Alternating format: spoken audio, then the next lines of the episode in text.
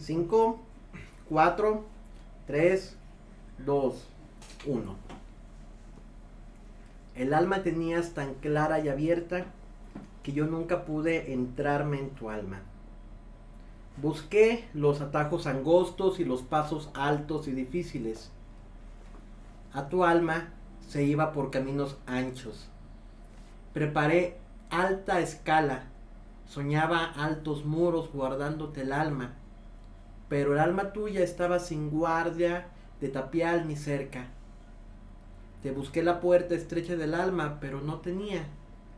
De franca que era entrada tu alma. ¿En dónde empezaba? ¿Acababa en dónde? Me quedé por siempre sentado en las vagas lindes de tu alma. Pedro Salinas. Y con el buen Salinas iniciamos el séptimo episodio de Idioral. Bienvenidos a todos nuestros orantes, no sé, estoy tratando de inventar una palabra ahí.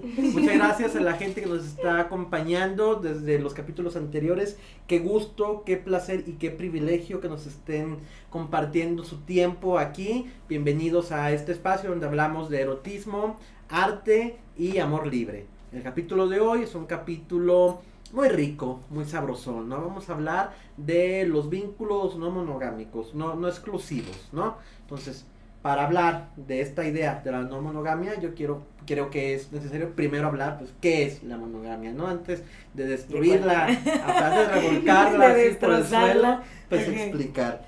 Y antes, pues, de entrar al tema, como siempre, saludar a nuestra, nuestras queridas invitadas, que, que qué buena mesa, un exquisito eh, grupo selecto de invitadas. De este lado tenemos a Azalia Mancilla. Azalia, Dígame, bienvenida. gracias. Me da mucho gusto que me acompañes. Azalia es mi amiga vigente. la la, la No amiga que todavía me habla con más tiempo de antigüedad. ¿Qué serán? ¿Quin- No, tengo Más, más. muchos. Muchos años. Verga. Muchos. 19, Azalia. Mm, Pues a ver, tú que tendrías unos 13, 14 Sí, años. un Azalia, qué bueno que lograste llegar hasta acá. De nada, de nada. Cuando ya por fin me estoy empezando a hacer interesante. La verdad sí. No, no es cierto. Azalia, para la gente que nos está viendo en casa, que no tiene como yo la dicha de conocerte, ¿qué nos puedes contar sobre ti? Pues soy terapeuta, casi todo el tiempo, todo el día. Fuera de eso, mm, no mucho. Profesora a nivel licenciatura. Y nada, tengo dos perros. No hago mucho más. Es suficiente. Es más de lo que hacen muchos. Y de mi mano izquierda tenemos a la señorita Blanca Higareda. Siempre me cuesta trabajo decir tu apellido. Sí, Villarreal y Gareda es el Villarroel. eh, Blanca, para los compas, bienvenida. Qué gusto verte. Eh, gracias por acompañarnos en este espacio. Queremos pues, agradecerte ¿no? tu tiempo y tu compañía. Y pues para la gente que no tiene el gusto de saber de tu larga trayectoria, ¿qué nos puedes compartir? Pues soy psicoterapeuta sexual. Eh, no me gusta mucho la etiqueta de activista, pero creo que todos hacemos activismo desde nuestras trincheras. Entonces, pues podría decirse que si tuviéramos que etiquetarlo activista, pero es una palabra que tengo mi reserva. Eh, trabajo también en sexualidad adolescente e infantil. Y eh, me he especializado en la parte también de psicoterapia en relaciones no monogámicas. Y eh, pues sobre todo en, en también el camino me ha llevado a, a la parte de adolescencia, que es una parte que estaba, no era el plan inicial quizá en muchos aspectos, pero es una parte que eh, está muy abandonada la sexualidad adolescente y pues el camino me ha llevado también por esos rumbos. La sexualidad en general está muy, muy abandonada. Sí, Más, más bien como muy recubierta, ¿no? Como muy Sí. todavía dentro del baúl. Claro. El tema de hoy no es sexualidad. pero, pero ah, todo es sexo. pero- pero todo es sexo. Exacto. Definitivamente, sí, sí que es. ¿no? Sí que es. Entonces, ah, para iniciar este pequeño espacio, pues ya lo menciona, mencionaba, hablemos de monogamia, ¿no? Hablemos de, de cómo fue consolidándose la monogamia como la, la conocemos. ¿Qué, ¿Qué es la monogamia, Salia? De la forma en la que yo la conozco, Por favor. pues una manera de vincularse en la que solo dos personas están dentro de esta relación afectiva y sexual. ¿Qué nos puedes decir desde tu perspectiva, Blanca? Primero que nada, de acuerdo. Ah, y, y también es una construcción social que se requirió pues a partir de que viene toda esta parte de la propiedad privada, ¿no? Es una manera de privatizar el erotismo. Finalmente se piensa que es una cosa que siempre ha estado ahí, ¿no? Como que dentro de nuestra convivencia social se asume que todo el vínculo afectivo se construya pues desde esta visión de, exclusividad. Pero en el libro Origen de la familia, la propiedad privada y el Estado de Frederick Engels, ah, ponen otra, otra cara de la moneda, ¿no? Uh, Engels nos cuenta la historia de Morgan, que fue adoptado por unas tribus norteamericanas, los Senecas. Ah, en esta tribu, los apelativos de padre, hijo, hermano y hermana no eran simples títulos honoríficos, sino que traen consigo deberes recíprocos perfectamente definidos y cuyo conjunto forma parte esencial del régimen social de esos pueblos. Y lo interesante no es solamente la trascendencia que tiene el concepto de familiar, ¿no? De, de, de, pues de núcleo familiar, ¿no? Sino la forma en que se comparte. Él comentaba que los hijos de hermanos eran igualmente tus hermanos, o sea, tus primos son eh, tus hermanos, tantos como tus hermanos de, sangre. Entonces, la visión de la familia nuclear, entre comillas, se, se, se expande, ¿no? Esta idea de, de, la comunidad, de la cercanía, no solamente para este grupo o este núcleo inmediato, sino también que desborda a este grupo y por lo tanto la forma en que se arraiga pues la confianza, ¿no? Y la forma en que se estructura la sociedad, pues es bastante distinta a lo como vivimos actualmente, ¿no? Ah, difícil de imaginar en, una, en un sistema relacional como el nuestro, ¿no? Que es como todo muy jerarquizado, que todo tiene como una línea muy, uh, muy, muy marcada y que pareciera que únicamente estos son los modelos válidos o posibles en todo caso. Entonces, siguiendo la cita, uh, él habla también de la forma o los sistemas de parentescos de Hawái. ¿no? Hawái, por ser esta isla que pasó tantos años alejada de la civilización, todavía conserva un par de costumbres pues como muy, muy propias. Y ellos dicen que ah, tampoco corresponde al esquema tradicional de familia. En este país, ah, todos, ah, me confundí, los hijos de hermanos y hermanas en excepción son hermanos y hermanas entre sí. Son los hawaianos los que son familiar correlativos entre, entre todos. Y uh, Morgan dice que el elemento, eh, la familia es el elemento activo. Nunca permanece estacionada, sino que pasa de una forma inferior a una forma superior a medida que la sociedad evoluciona. De un grado más bajo a otro más alto los sistemas de parentesco, o sea, la familia se va estructurando o se va refinando conforme la sociedad pues va avanzando, ¿no? Es lo que nos comenta Morgan, citado en Angels. Ah, pero los sistemas de parentesco, o sea, esta idea de hermano, hija, bla, bla, bla, ah, son pasivos. Solo después de largos intervalos registran los progresos hechos por la familia y no sufren una modificación radical, sino cuando se ha modificado radicalmente la familia. Entonces, la idea de familia y monogamia, pues también está sumamente mm, relacionado, ¿no? De hecho, la concepción tradicional no conoce más que la monogamia.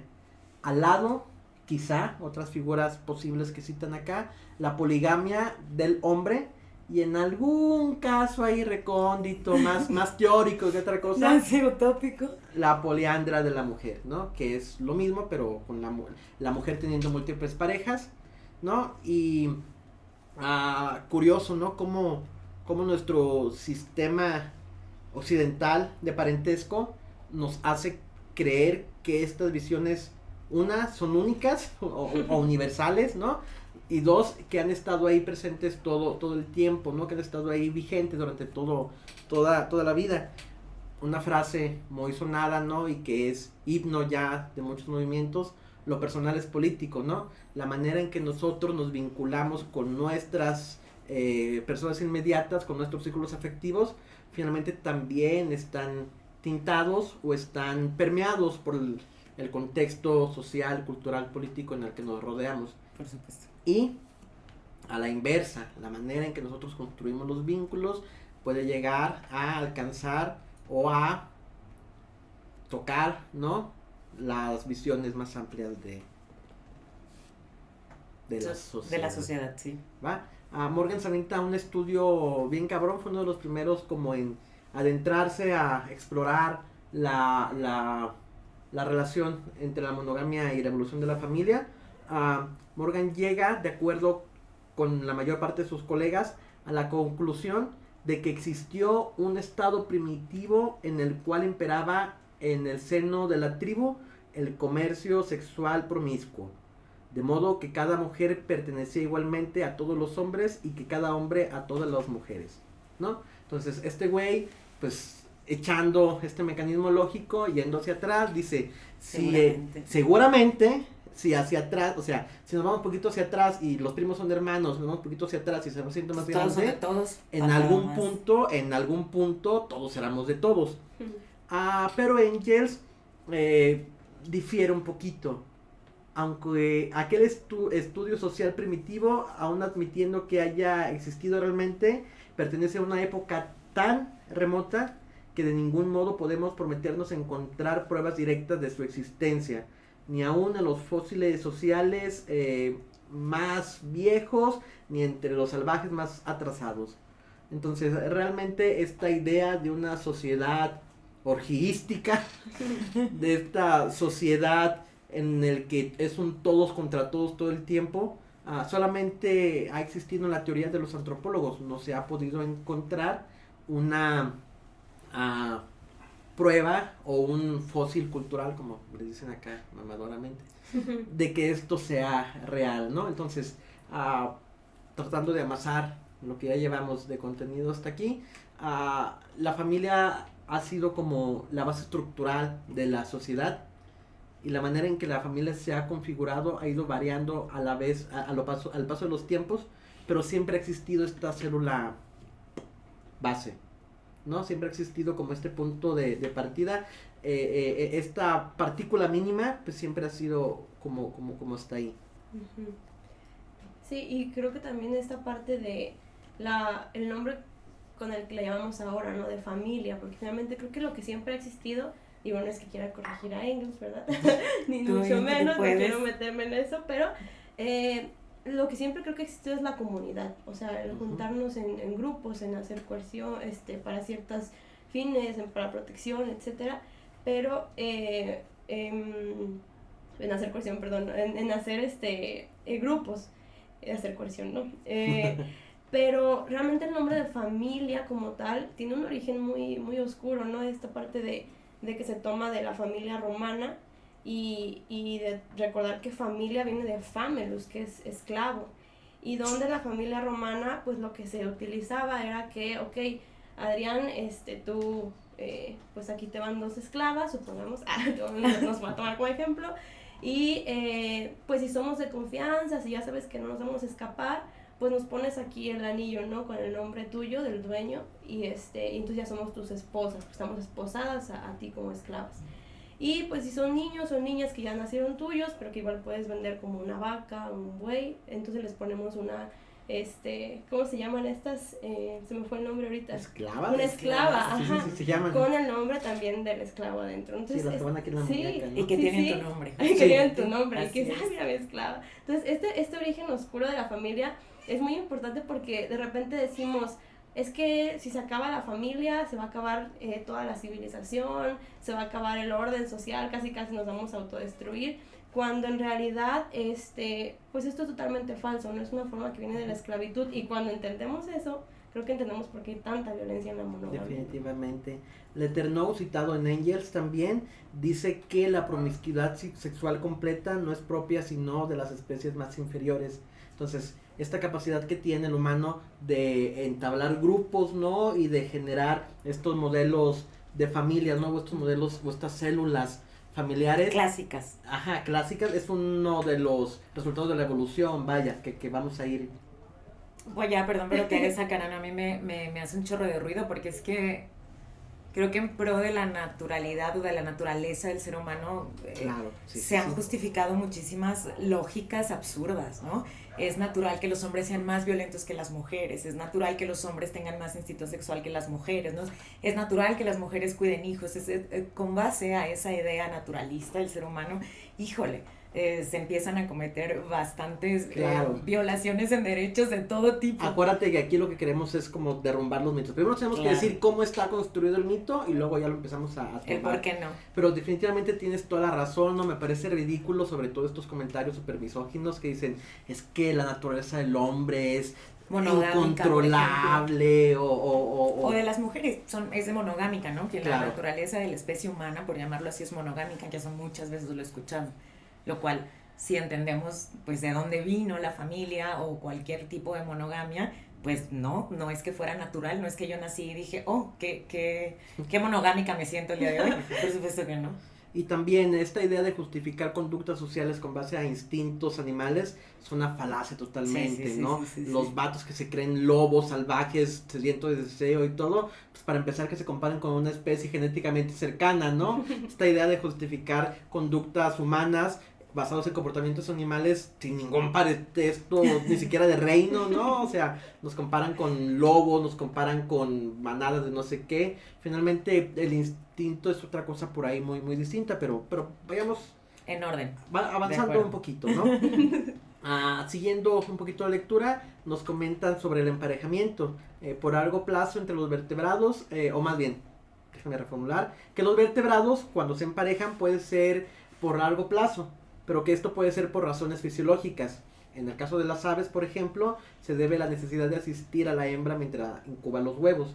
Entonces, yo creo que sí hay cierto componente mm, biológico, quizá, eh, la, raíz, o sea, yo creo que los comportamientos culturales sí tienen en su origen quizá algún tinte por ahí. Y es interesante revisar de dónde viene, cómo se gestó, y preguntarnos si puede seguir siendo vigente hoy en día en nuestro contexto.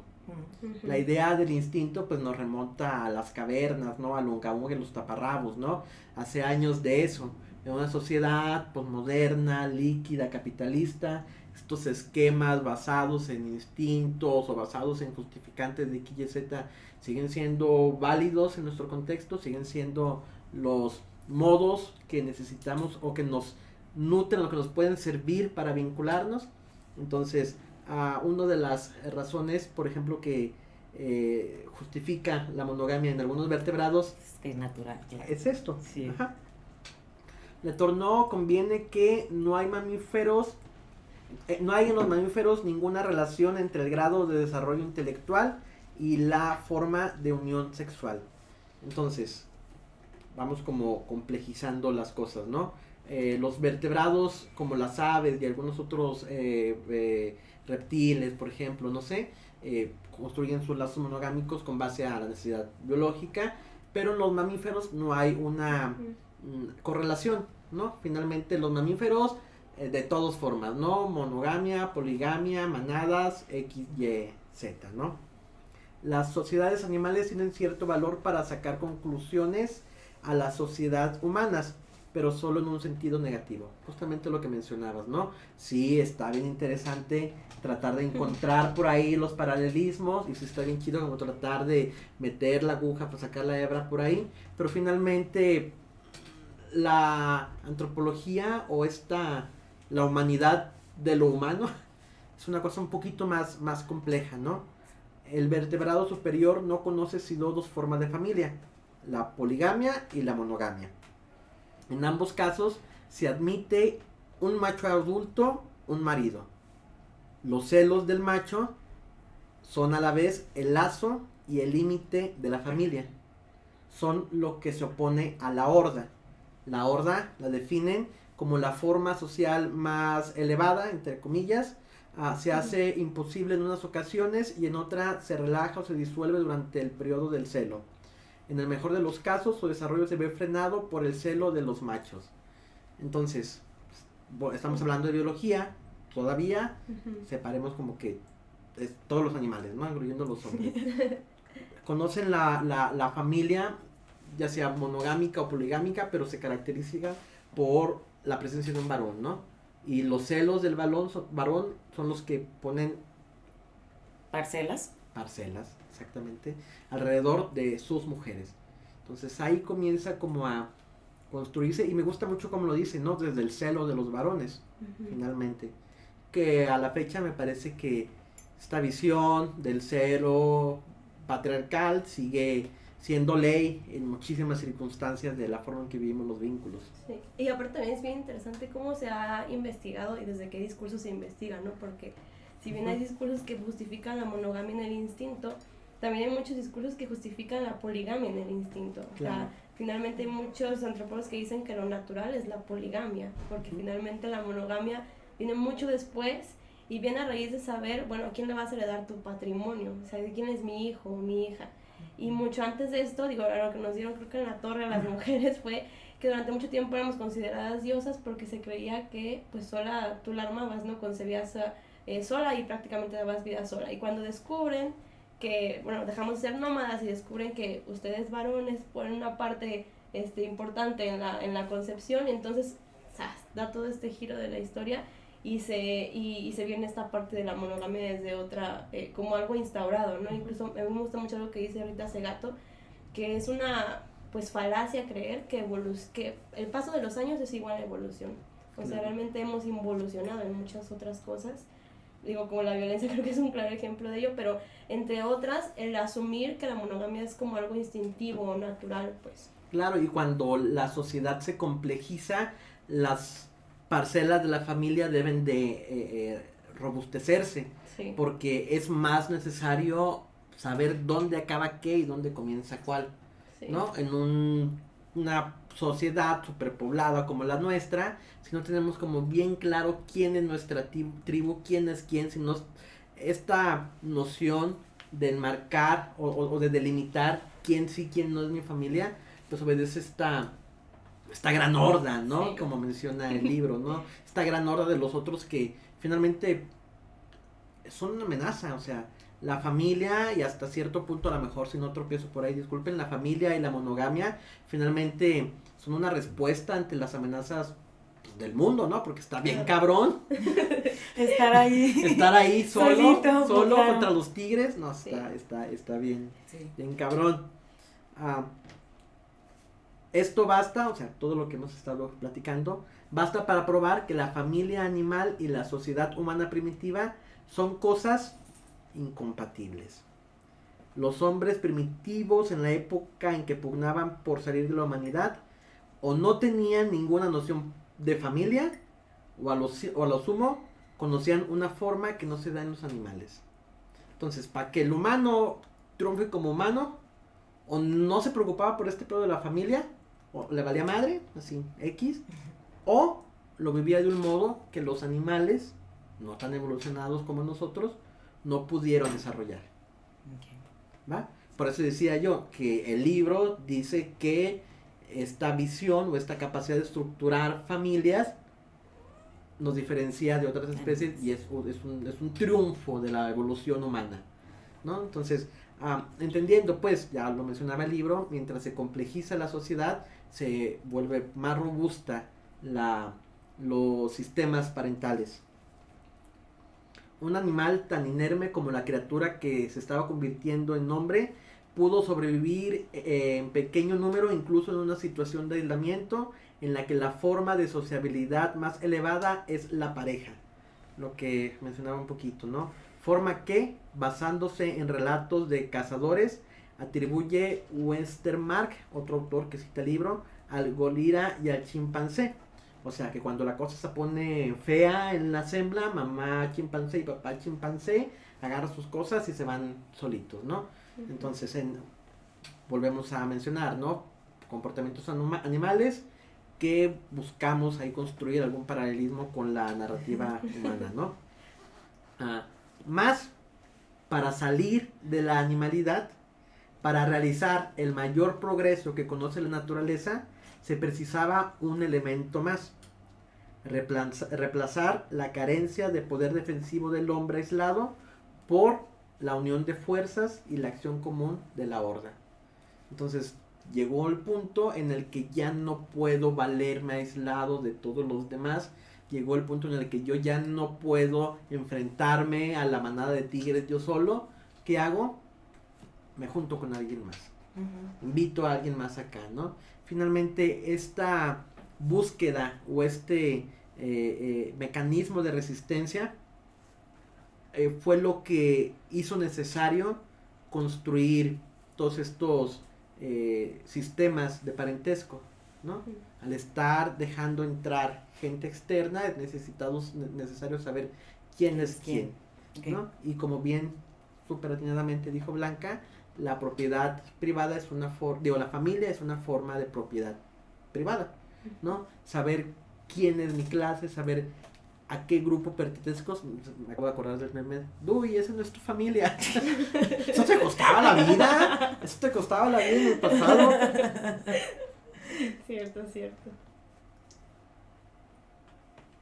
¿Y qué encontramos como forma más antigua y primitiva de la familia? cuya existencia indudablemente nos demuestra la historia y que aún podemos estudiar hoy en algunas partes? Preguntan y luego responden el matrimonio por grupos. La forma de matrimonio en que grupos enteros de hombres y grupos enteros de mujeres se pertenecen recíprocamente y que deja muy poco margen para los celos. Finalmente, esta onda del sistema del parentesco y el sistema familiar, pues es un constructo social que se alimenta de las ideas del capital para poder, como atinadamente dijo Salia, poner cercas, ¿no? Y poder decidir y poder definir hasta qué punto somos nosotros y hasta qué punto somos Son ustedes. enfrente, claro. Entonces, si así pasa con la familia, o, o si se concibe la familia, ¿cómo podemos concebir el matrimonio? ¿Cómo podemos la uni, o, uni- o cómo podemos concebir la unión de dos sujetos, ¿no? La unión de dos familias. Finalmente, a gran parte de la idea de exclusividad, ustedes me darán su opinión ahorita, tiene mucho que ver con esta ah, necesidad de protección, con este, con este recelo, ¿no? De que ah, lo que es de la familia no salga de la familia, ¿sabes? Esta certidumbre, ¿no? Este, este saber que el patrimonio que estamos creando juntos es un patrimonio sólido, que la confianza que mi familia y mi herencia y mis metros de tierra que estoy acá van a estar seguros también contigo y para poder tener esa seguridad tengo que tener pues este contrato, ¿no? Este acuerdo verbal, este, este, mm, nego- esta negociación, ¿no? Que con el paso del tiempo se fue volviendo en un sistema de, de propiedad. Mi esposa, mi hijo, mi bla, bla, bla, bla, bla, bla, bla. ¿Qué opinan? Y aparte esta parte, yo creo, perdón, no sé si... Adelante, adelante. Esta parte de que, bueno, hasta ahorita se, se sabe, todavía creo que hace falta mucho por indagar, pero la cuestión de cómo se juega el placer en todo esto, ¿no? Porque Claro. finalmente eh, somos un grupo de seres vivos que se sabe que podemos tener sexo por placer, no nada más para reproducirnos.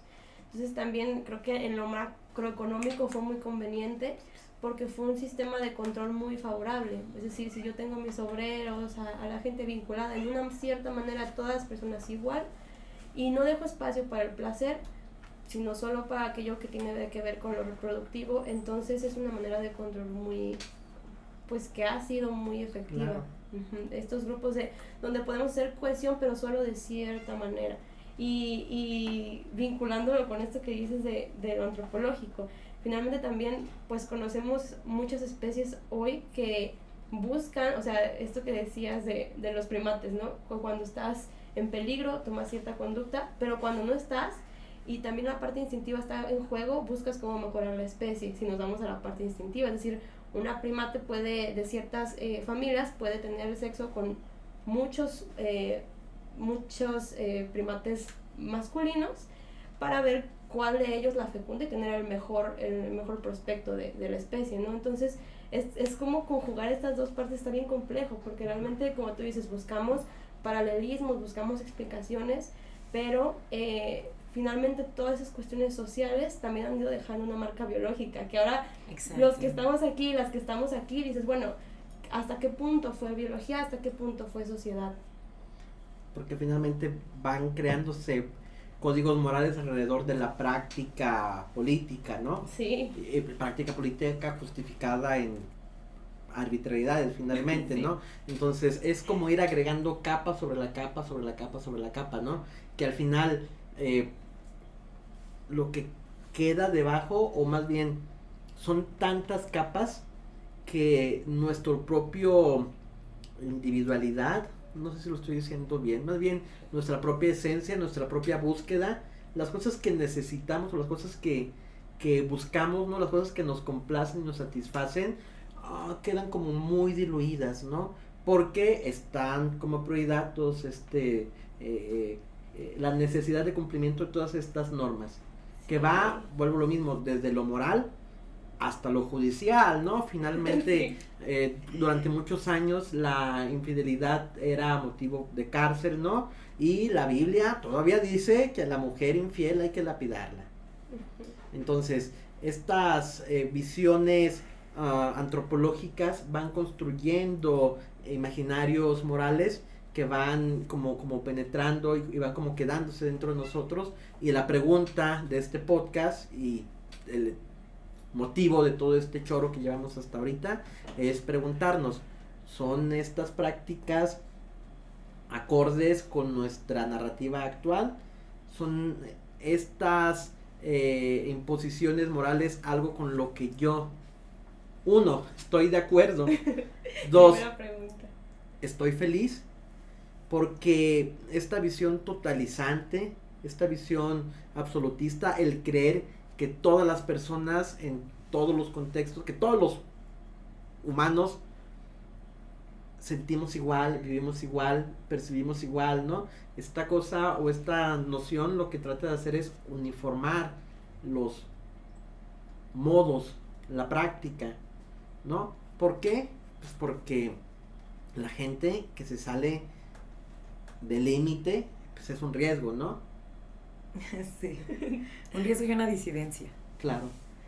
A ver, pues respondiendo a tu pregunta, era si consideramos que son necesarias la- las prácticas como se vienen dando y si con ellas estamos contentas. Esas fueron las dos preguntas. Era un poquito retórico, pero me encantaría escuchar tu respuesta. Ok.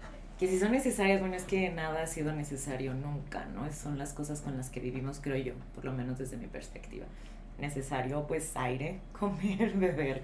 Necesario muy pocas cosas, pero están allí y creo que mm, sí, yo, yo, yo sí estoy como conforme con la idea de cuestionarnos, de tratar de abrirlo, por lo menos de fraccionarlo, herirlo un poco en pro de, de realidades que puedan complacer la vida de más personas. Esa sería mi respuesta, porque también que hay personas contentas en su monogamia, ¿no? Claro. Eh, yo soy una actualmente, por loco que parezca. Entonces, es, es creo yo que es, es bonito también saber que ninguna de los polos o de las aristas de vinculación es el deber ser de las cosas, porque si no volvemos al mismo punto de criticar eh, la monogamia frente a la poligamia, entonces la poligamia es lo natural y todos los de enfrente son los malos y viceversa.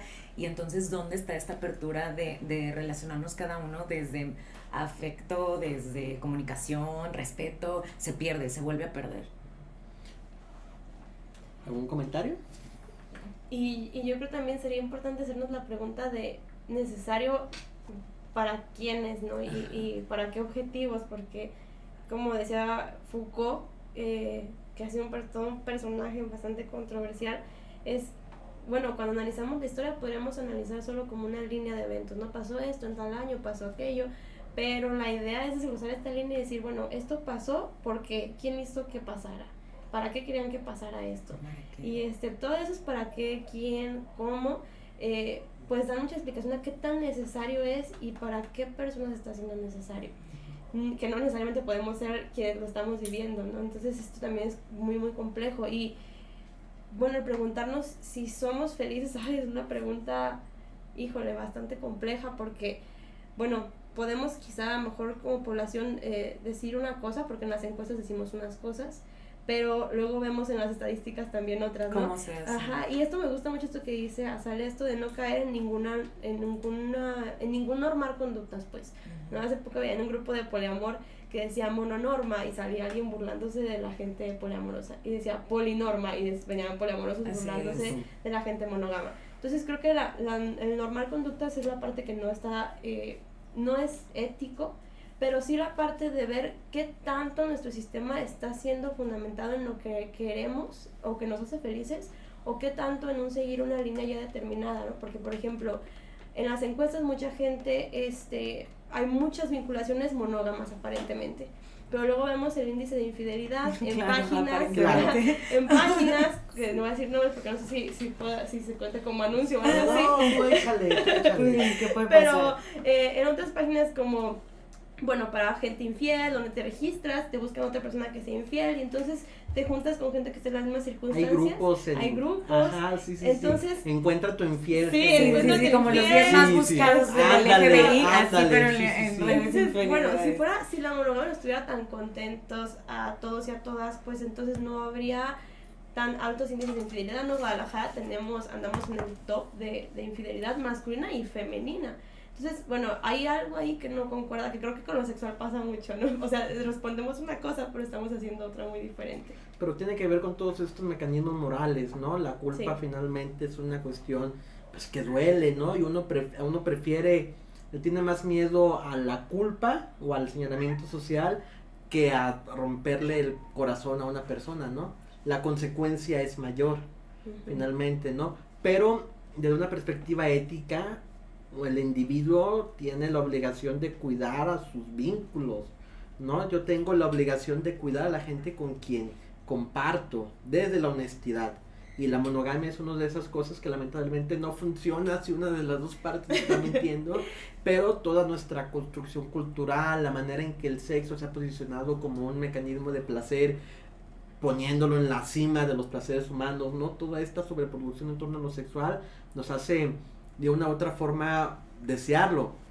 No es justificación, finalmente somos responsables de la manera en que vivimos nuestro deseo, pero el deseo sigue siendo una situación tan nebulosa, tan difícil como de conectar y tan eh, metida hasta abajo del cajón que tratar de abordarlo sobre la mesa a la luz del sol asusta. ¿no? Asusta bastante. Y es más fácil lavar la ropa sucia debajo de la cama, en cierto punto. Es más fácil decir, yo creo en la, moga- en la monogamia. Es más fácil decir, yo estoy feliz con, con mi esposa. Y todos ustedes, todos ustedes conocen historias de un güey que fue de- con doble familia. Uf, Claro, México es el claro. país de las dobles Claro, la capilla y la catedral, esa historia Claro. suena tétrica, pero uno aprende a crecer con, es, con que eso existe, con que es lo natural. Exacto. A nivel masculino, claro, porque luego ya volveríamos a las cuestiones de género, ese es otro cantar. Sí. Sí. Otro cantar. Pero también Sí. todo en el mismo costal, cosas diferentes, pero creo que todo está ahí rozándose un poquito, ¿no? Justificado también en esta cuestión que hablábamos del impulso o de, o de la bestialidad. Es que así somos los hombres, no tenemos alternativas. Cero.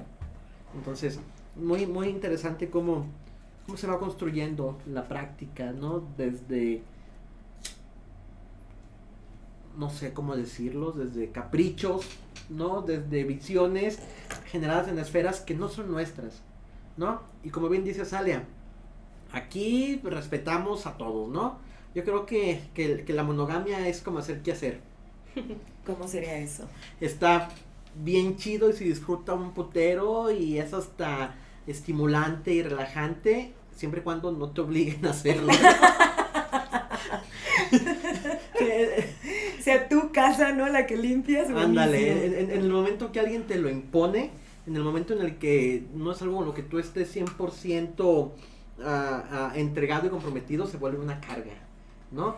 Y el problema es que como, o, o más bien la situación creo yo es que como no existen otros ah, modelos posibles, como no existe otra visión, como todo el mundo dice, es que esto es lo natural, eh, esto es como se debe de hacer. Ay, sí. O sea, estamos hablando que apenas estamos popularizando términos como responsabilidad afectiva, ¿no? Apenas estamos popularizando el hablar las cosas de frente, ¿no?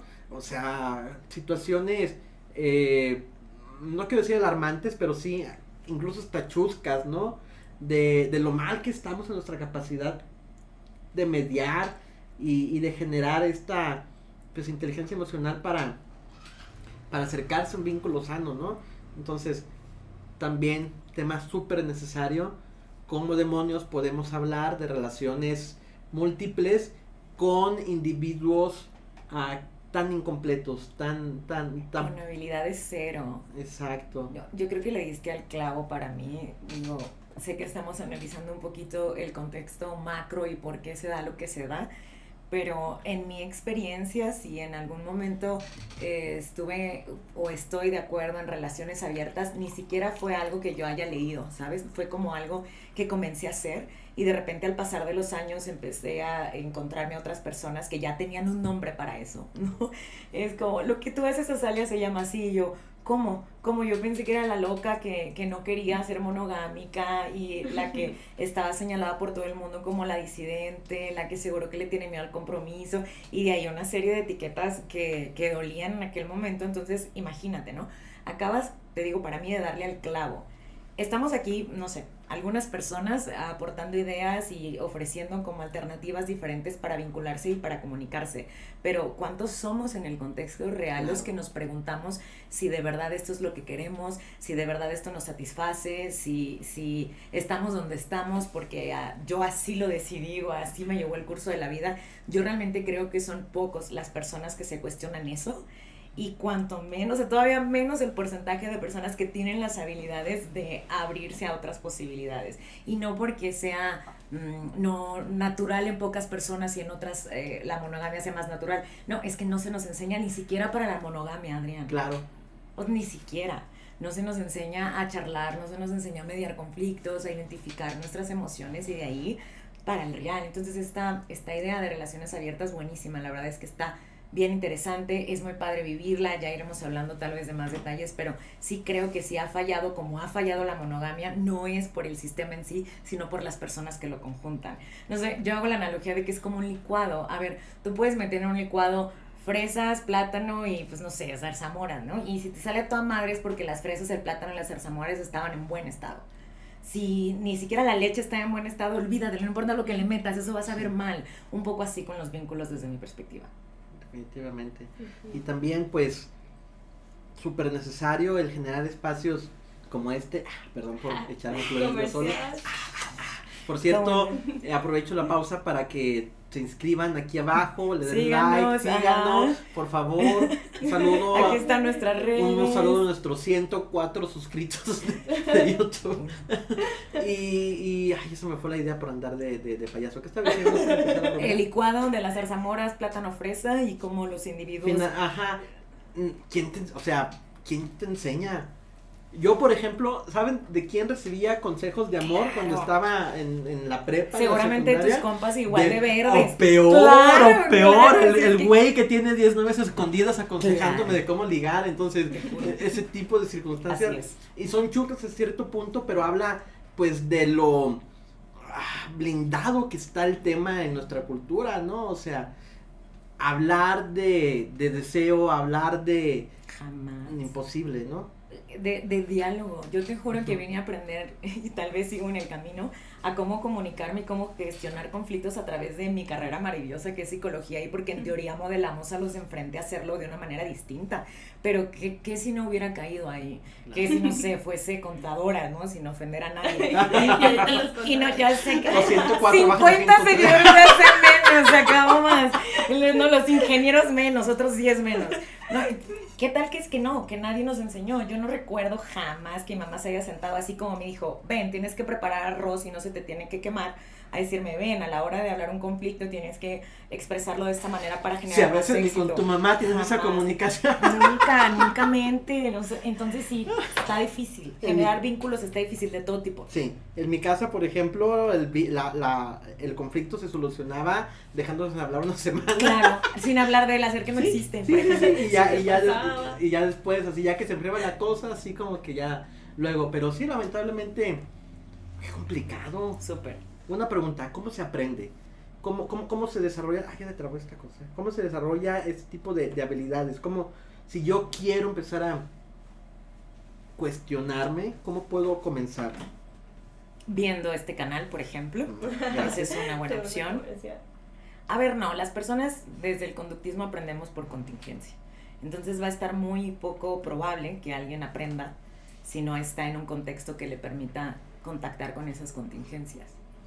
Eh, entonces, sí, la solución inicial sería que existiesen más espacios de estos, eh, más personas dispuestas a hablar y compartirlo, aunque sea para empezarte a cuestionar, aunque sea, solo como para decir, oh, mira, existen otro tipo de personas viviendo de una manera diferente, o las mismas personas viviendo de una manera diferente. A partir de ahí creo que, así como se muestra, ¿no? En la televisión las familias en el comercial lavando ropa y desayunando jugo, pues entonces que se mostraran otras realidades, creo que a partir de ahí, y hablando, hablando de otras realidades, cosa que sucede poco.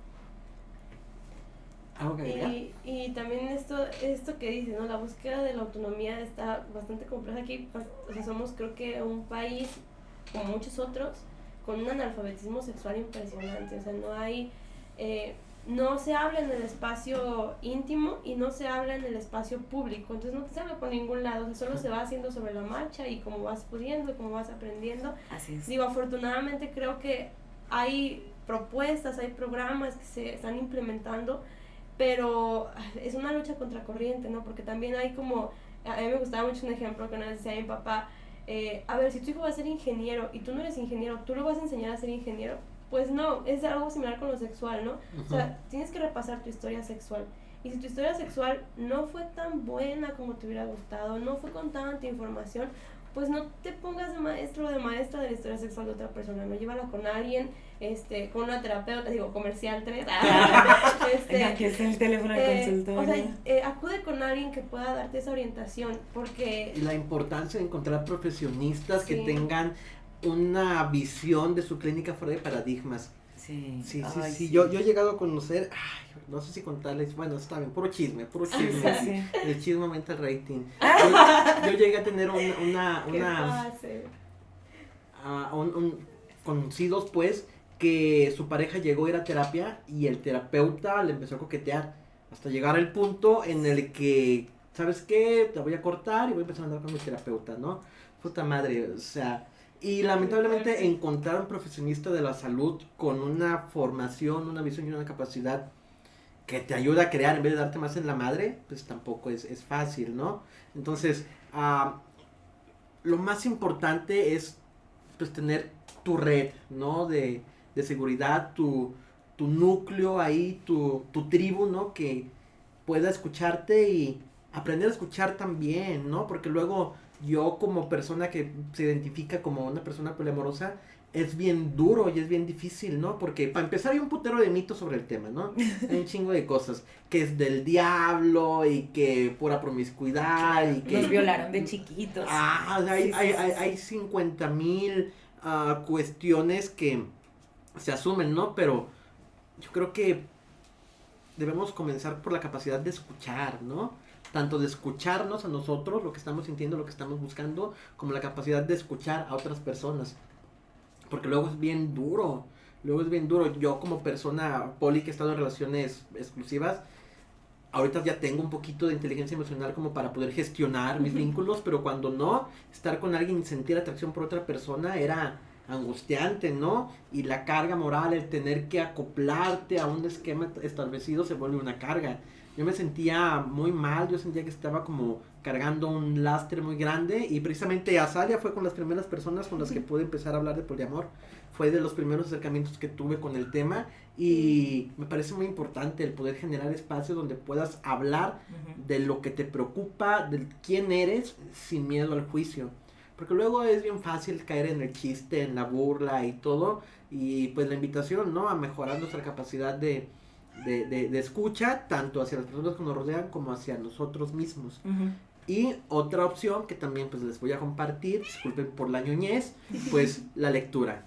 Ahorita, gracias a Dios, Internet nos pone a la mano una serie de conocimientos así uf, muchísimos, ¿no? Hay un chingo de libros, hay un chingo de literatura, un chingo de personas que están preguntándose y acercándose al tema, ¿no? Uno de ellos es Tristán Taormino, en el libro Opening Up, en el que, si me permite, voy a leer un par de citas de él, digo, como para empezar a encaminarnos al cierre del capítulo.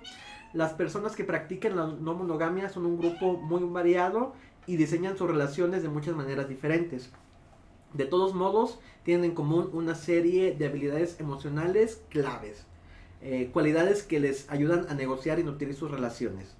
Si no tienes una idea clara de quién eres o qué quieres o sientes inseguridad respecto a ti y tu relación, probablemente te sea difícil navegar a través de la no monogamia.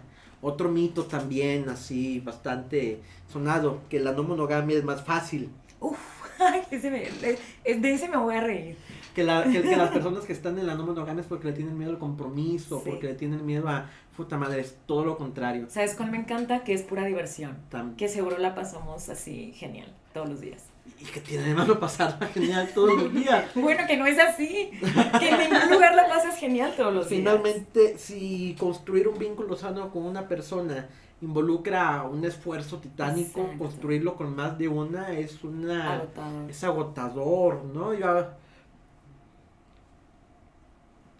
pero es a la vez como la panacea de los de, de, de, de, los vatos, ¿no? O sea, la idea general de las relaciones monogámicas es voy a coger con quien quiera cuando quiera. Pero, o sea, ve que volvemos al licuado. Claro, ¿Ves cómo ya entró la fresa a la licuadora en un estado de veremos? Finalmente hay algo ahí, pues, que, que se puede trabajar, ¿no? Yo, eh, a Salia le tocó conocer un grupo de poliamor que coordinaba. Ah, de hecho ahí conocí a Blanca también. Yo coordinaba un, un ciclo de charlas, un, eh, charlas mensuales en torno a eh, poliamor y relaciones no monogámicas, en donde pues el grupo fue creciendo, ¿no? Pero después de varios tiempo comenzaron a llegar miembros que me comenzaron a exigir y a exigir que les llevara mazmorras, ¿no? O sea, como si yo fuera como si fuera un pinche safari. yo qué chingados, sé. claro. Ajá. Entonces ahí fue cuando me detuve con el grupo y dije, güey, por aquí no es la, la, la, dirección, ¿no? Sí está bien bonito y en el imaginario hablar de poliamor es hablar de libertad para todos y todos tomados de la mano y todo.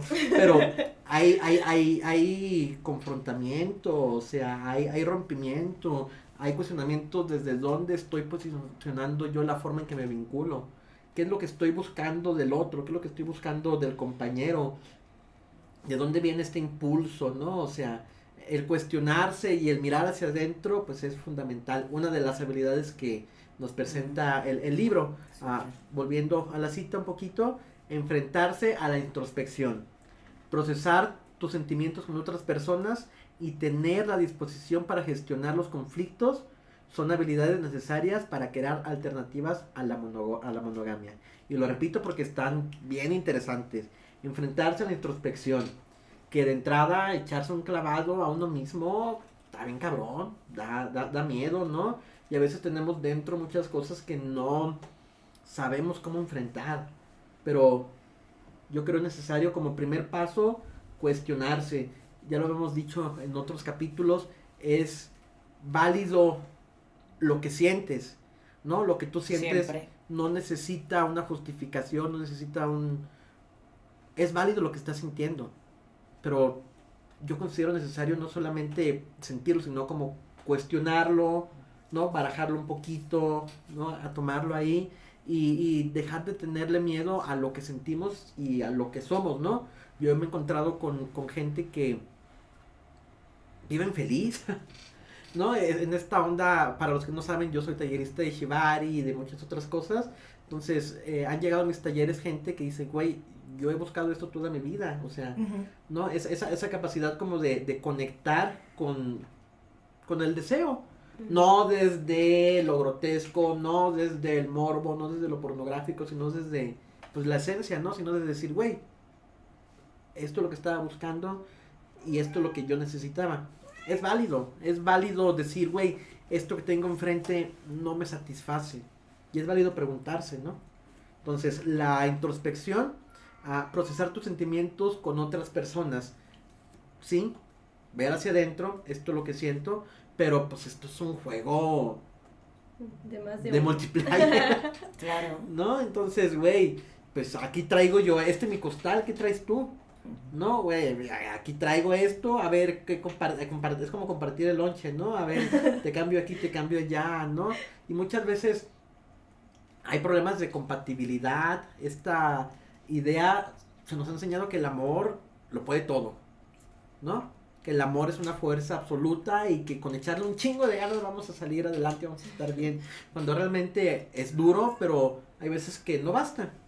¿no? Hay veces que hay eh, situaciones de incompatibilidad, de búsqueda, de proyectos, de necesidades. De valores distintos, qué sé yo. Ajá, y el da miedo, porque el cuestionarle esto al compañero o a la compañera implica el riesgo de decir, güey, si es cierto, no machamos. Aquí no es, ¿no? Si es cierto, no encajamos. Y es triste, y es duro. Pero ¿sabes qué es más triste y sabes qué es más duro? Querer estar. Ah, que te agarren la ferradera. Sí, Exacto. Definitivamente. Querer encajar a huevo. Entonces, ah, por eso llegamos al tercer punto, a la disposición para gestionar los conflictos, ¿no? O sea, ni siquiera la habilidad, o sea, ni siquiera te dicen un curso de negociación. Que tengas ganitas de ver qué está que tengas disposición, porque pues son putazos, oye, es, es, difícil. Pero fíjate qué irónico, perdón que te interrumpa. Yo te estaba escuchando, bueno, estas, estas tres habilidades y pienso, es que no son superpoderes tampoco. O sea, no es como que te estén pidiendo atraviesa paredes y también tú debes de transformar el, el agua en vino, nada que es que solo debería. A lo mejor va a sonar horrible y aquí apedríenme, pero es que esto sería deseable en cualquier persona, para cualquier cosa, para relacionarse con tu gato, para relacionarse con tu hijo, con la vecina, con tu mamá, y ya no te digas con tu pareja que es con quien duermes todos los días. No te están pidiendo nada extraordinario y tampoco me parece correcto que se vaya como, o oh, sí, sí, es que para generar relaciones abiertas, no, es que para, creo que vivir en armonía, tal vez sonando idealista, estaría bien padre que tuviéramos todo esto. Uf, ojalá. Mientras, ah, ¿algún comentario? Perdón. No, y esto también, esto que, este libro que mencionas está muy, muy padre porque realmente es una guía para quien quiera o no quiera estar en una situación así. O sea, creo que es un libro que deberíamos leer cualquier persona porque además hay mucha confusión con los términos, o sea, creen que poliamor, decía un, un, colega sexólogo, creen que poliamor es policoger con todo el mundo, entonces no, o sea, hay relaciones abiertas, hay relaciones cerradas, hay monogamia, monogamia, hay relaciones mono no mono, donde uno es monógamo y la otra persona no. Este, hay, o sea, hay un, un montón, hay todo un glosario de relaciones que podemos partir en dos, ¿no? Poligamia y monogamia. Y el poliamor es solo una alternativa de la poligamia, incluso el poliamor ha tenido sus propios, este, sus propios rompimientos, ¿no? Poliamor este, jerárquico o no jerárquico, o anarquía relacional, que algunos dicen que sí es poliamor, otras personas dicen que, no es poliamor. Claro, la pues, Hay un montón de cosas y la gente escucha poliamor y creen que es como relaciones sexuales con todo el mundo, y realmente crear un vínculo y hacerte responsable de este vínculo, digo, la tarea de las personas poliamorosas es una tarea, este, pues, titánica, porque como bien decía, ¿no? Si es, como bien decía Sara, es, es difícil con una persona, con más de una persona está más complejo. Entonces, eh, realmente puedes también entender que el poliamor implica un compromiso, implica habilidades diferentes, eh, palabras como la conversión, el poder desear el bienestar de la otra persona, eh, sororidad, es que del tipo de vínculo, incluso, ¿no? Estos nombres que han surgido de llamarles este, películas y decir el tipo de películas, si son de tres, si son de cuatro, si son de cinco, o sea, todo esto creo que hay mucho desconocimiento y finalmente creo que antes del poliamor y meterse en ese rollo, hablar y cuestionarte el amor romántico, seas monógamo o no seas monógamo. Claro, creo que eso deberíamos de añadirlo en ese sí, sí, porque cualquier persona sea monógama o no sea monógama, deberíamos de cuestionar el amor romántico porque implica una carga de expectativas para otra persona, es decir, la persona con la que te vinculas tiene que ser tu todo, tu compañera, tiene que ser tu amiga, tiene que ser tu amante, tiene que ser tu compañera de salsa, de cocina, con quien crías hijos. Y la realidad es que, bueno, la crianza también es una parte importante este, dentro de todo este sistema. Creo que mucho de la monogamia está fundamentado con la crianza. Hace poquito veía... Eh, eh, estábamos viendo una parte de, de, de Helen Fisher que decía, bueno, va a ser difícil que existan otros sistemas porque hemos generado un sistema para la monogamia, porque la crianza es más sencilla en este sistema en la monogamia, entonces eso también es algo complejo. Bueno, aparentemente, porque luego hay... En este sistema, pues, hasta ahorita. Hay, hay, hay mucha... la, maternidad se vuelve un proceso muy solitario, digo, a lo mejor no soy la persona más correcta para hablar de maternidades, pero platicando con varias amigas mamás, la maternidad se vuelve un proceso pues bien aislatorio, no sé si está la palabra, o sea, aislado, ajá, o sea, sí, pues estás sola contra el mundo con tu bebé, ¿no? Finalmente, a diferencia de estas eh, tribus de crianza colectiva, que tampoco estoy diciendo que ese sea el único modelo posible permitido, pero pues también cuestionar todo esto, ¿no? Finalmente hay, hay, hay, ya hemos hablado un poquito, ya hemos rastreado un poquito los, los orígenes y pues preguntarse todo, ¿no? Cuestionarse todo. Que luego también asusta, ¿no? No sé si a, usted le llegó a pasar, pero yo decía, güey, es que si me pregunto todo, ¿qué me va a quedar?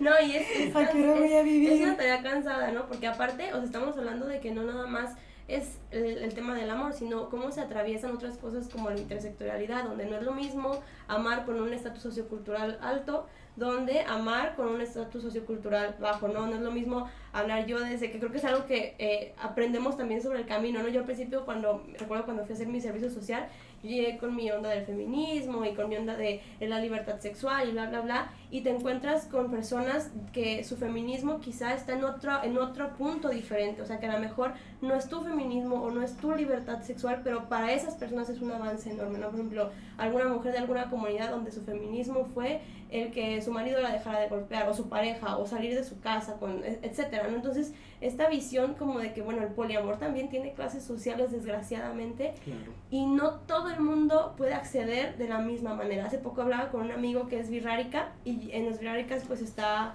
está, en ciertas comunidades está bien visto que un hombre tenga varias mujeres. Y yo le decía, en tu comunidad se puede, y me dice, no, y yo dije, ah, pues yo creo que ya por la cuestión del mestizaje y todo esto, y me dice, no, es que solo los que tienen mucho dinero sí pueden. Entonces yo dije, ah, no es una cuestión este, de, de poder o no poder por una cuestión moral, sino es cuestión de dinero. Entonces estas cosas atraviesan también la sexualidad y está bien complejo, porque entonces te preguntas no solamente una cosa, sino un montón de líneas que se entrecruzan y hablar del poliamor desde nuestra visión de, creo que de ciertos privilegios a lo mejor, o de otras personas con más privilegios a personas que bueno, el poliamor es algo muy distante simplemente por la cuestión económica, ¿no? Estas disidencias son algo lejano.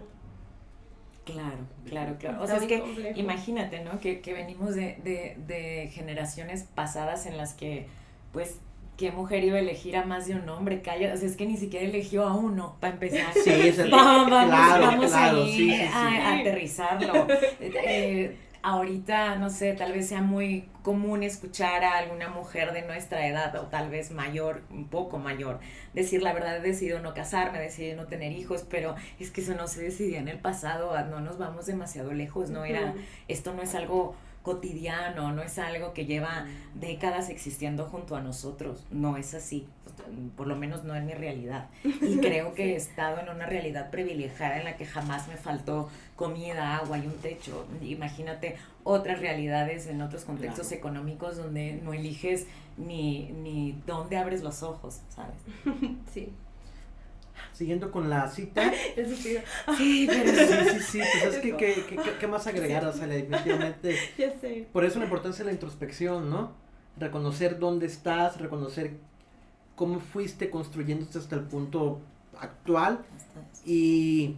Ay, güey, no quiero sonar como hippie, wannabe, neni, vibra alto.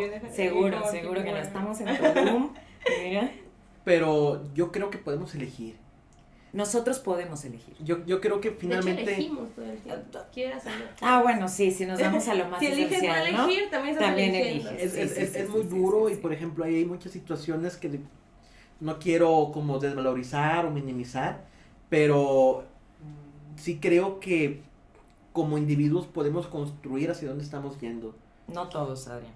Lamentablemente, pero también parte de nuestra responsabilidad pues es comenzar a generar espacios donde cada vez sea más posible para todos. Ojalá que así sea. Sí, sí, sí, esa es la idea. Entonces, cuestionarse, ese, eh, voy a cambiarle el nombre al podcast, cuestionarse. cuestionarse, así es. Entre paréntesis. paréntesis. Entonces, cuestionarse dónde estás parado, cuestionarse qué es lo que trae, cuestionarse cómo lo estás gestionando. Para los que puedan. Para los que puedan. Ojalá los que puedan cuestionarse lo hagan. Y que sean capaces de compartir estos espacios y estas mínimo la escucha, ya, ya lo dije, ¿no? La, neta, hablar las cosas cambia realidades. Sí, claro. Definitivamente, ¿no? Claro. Y el ser capaz tanto de hablar de las cosas que te tocan, como escuchar lo que la gente tiene que decir, puta, mueve, mueve el mundo. Ah, volviendo a la cita, perdón, mientras eh, el, el autor se refiere a los lectores diciendo que mientras continúas valorando si una relación abierta es algo propio para ti, considera algunos de los elementos significativos que pueden ayudar a hacer que estas relaciones funcionen. Consentimiento, autodescubrimiento, autoconocimiento, comunicación, honestidad, límites, confianza, fidelidad y compromiso. Ok. Porque también otro gran mito de las relaciones no monogámicas es que no hay compromiso, no hay fidelidad, ¿no? O sea, tenemos una relación poli nosotros y... Puedo hacer lo que yo quiera, Pero- ahora que yo quiera. Pero no, No. finalmente sigue habiendo este cuidado por el otro, ¿no? Este Sí. preguntarse cómo mis acciones pueden Impactar. a la otra persona, definitivamente. Y hay un cuidado, ¿no? O sea, hay, siempre lo he dicho, se vale perseguir la satisfacción y se vale perseguir el deseo, pero lo que no se vale es pisotear a otras personas en el proceso, Sí. definitivamente. Y las relaciones no monogámicas finalmente se plantean como una posición un poquito más ética en comparación a otros modelos, pues que no Así consideran Sí. estas, estas visiones, no, Eh, eh, no, no considera al otro. Y es que yo creo que lo- la, al- las relaciones no monogámicas, al no ser algo preestablecido, te obligan a un consenso, ¿no? No es que, no, no es que las monogámicas no re- requieran consenso, digo, cualquier relación requiere consenso, una amistad requiere consenso, pero las relaciones poligámicas, al no tener un modelo preestablecido, requieren mucho consenso, como... No das por sentado muchas no das cosas. por sentado, sí, es, es que en la relación monogámica sí pasa, ¿no? Claro. Somos novios y automáticamente eh, nos volvemos acreedores de un contrato como súper específico, pero al mismo tiempo súper vago. Sí, como Claro, aceptar los contratos del celular, así. Claro, como- las condiciones de Sí. privacidad igual. Todo el mundo dice, sí, claro, yo las ¿Por qué acepto, yo las acepto sin leerlas. Pero, pero ¿qué significa para la otra persona? Claro. Nociones como fidelidad, compromiso, ¿no? Como preguntarse. Yo siempre sugiero que el consenso se construya con base a escenarios imaginarios. ¿Qué pasaría si? ¿Qué sucedería si? ¿No? Y a partir de ahí, pues tú puedes empezar como a, a- a posicionar y a cuestionarte. ¿no? Ah, Y, y, es- y de esta parte, eh, perdón, ibas a decir por favor. Y esta parte también, otro libro muy chido que es, eh, creo que es de la misma editorial que ese, bueno, no es aquí en México, que es de Dossie Easton, eh, que es ética promiscua, ¿no? Porque Buenísimo. en esto hablamos de ética, no hablamos de una moral sexual, sino una cuestión ética, es decir, basada en el cuidado de la otra persona, no una cuestión moralista, porque si no es súper fácil perderse, ¿no? De repente ya estamos hablando de fidelidad y de repente ya estamos ahí discutiendo, ya te estoy reclamando lo que pudiste haber hecho, si lo pensaste, si fuiste infiel hasta en el pensamiento, todas esas costumbres que nos crean. Y aquí hablamos de cuestiones éticas que creo que suena más complejo, pero a la vez es más fácil, ¿no? Tener una línea ética en muchas cosas, no solamente en las relaciones afectivas. Muy bien. Pues bueno, vamos a empezarnos a despedir para... No. Sí, porque luego me regañan porque son muy largos. Ah. Está bien. Muchas gracias a Azalia Blanca por acompañarnos. Azalia, Gracias. me gustaría comenzar contigo. ¿Algún comentario de cierre? ¿Algo que quieras compartirnos para despedirnos? No, agradecerte. Yo creo que sí, eh, siempre es un reto hablar de este tipo de temas. El hecho de que se comience a hacer desde esta flexibilidad aporta y aporta bastante, así que gracias. Si alguien quiere conocer tu trabajo, saber lo que estás haciendo, contactarte, alguna red para poder seguirte. Mm, soy Azalia Mancilla en Facebook, así estoy. Muchas gracias, Azalia. De este lado, Blanca, ¿qué nos puedes comentar desde tu posición? Pues eh, me gustaría yo despedirme con una parte mejor un poco cursi.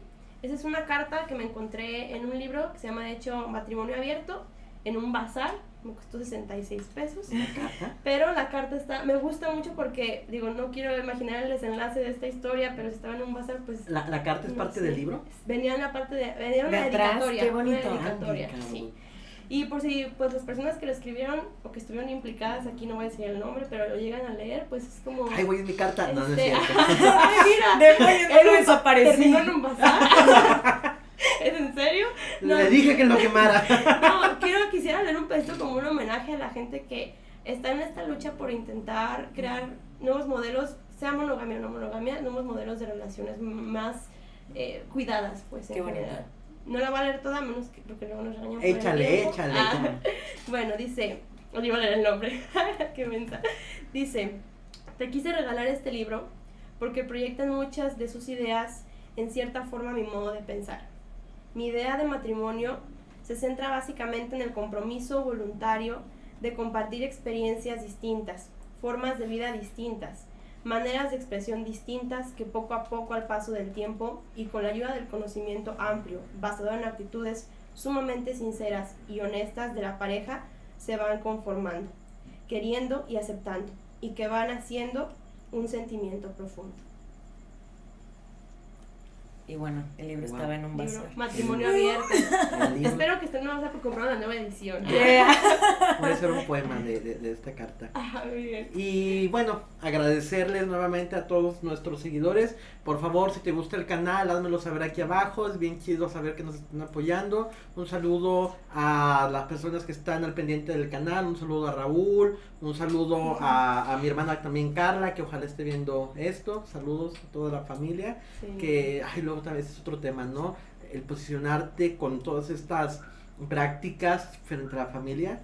Híjole, Es, val- es valiente. es valiente. Sí, sí, Puedes sí, mandar un saludo a mi agua, siempre me reclama que nunca le mando saludos. Adelante, ahí, a la cámara Tú- es tú tuya. mándaselo, Un saludo a la. ah, no, no, no, esto es vertical, no, horizontal. ¿cómo es?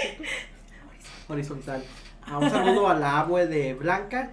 Y eh, se me olvidó preguntarte, Blanca, si la gente quiere seguir tu trabajo, conocer Ah, más de ti, ¿dónde podemos contactarte? Eh, me pueden buscar en, en Facebook como, bueno, está largo, pero como consexual es más fácil. Este, también tengo mi Facebook como doctora Blanca Olivia Villarruel, pero pues está un poco más largo. O como consexuando, que es nuestro colectivo. Y si no en Instagram, pero te lo paso porque la verdad no me acuerdo porque lo acabo de abrir. No te me. De, toda- de todas formas, pegamos. de todas formas, en nuestro Instagram van a poder encontrar todas las notas de este capítulo. Ah. Eh, les agradezco mucho el favor de su suscripción y la compartida, nos ayuda mucho como canal. Dejen sus comentarios para darles saludos la siguiente semana. No doy más saludos, pues porque no me llegaron más mensajes. Yo va, escríbanme por aquí si quieren escuchar algún tema en especial, cualquier comentario. Tenemos nuestros buzones abiertos para ustedes. Como siempre, muchísimas gracias al equipo de Cuarto Creciente. Sí. Ah, Valen mil, sigan siendo valientes y sigan cuestionándose todo. Nos vemos la siguiente semana aquí en Ideal. Hasta pronto.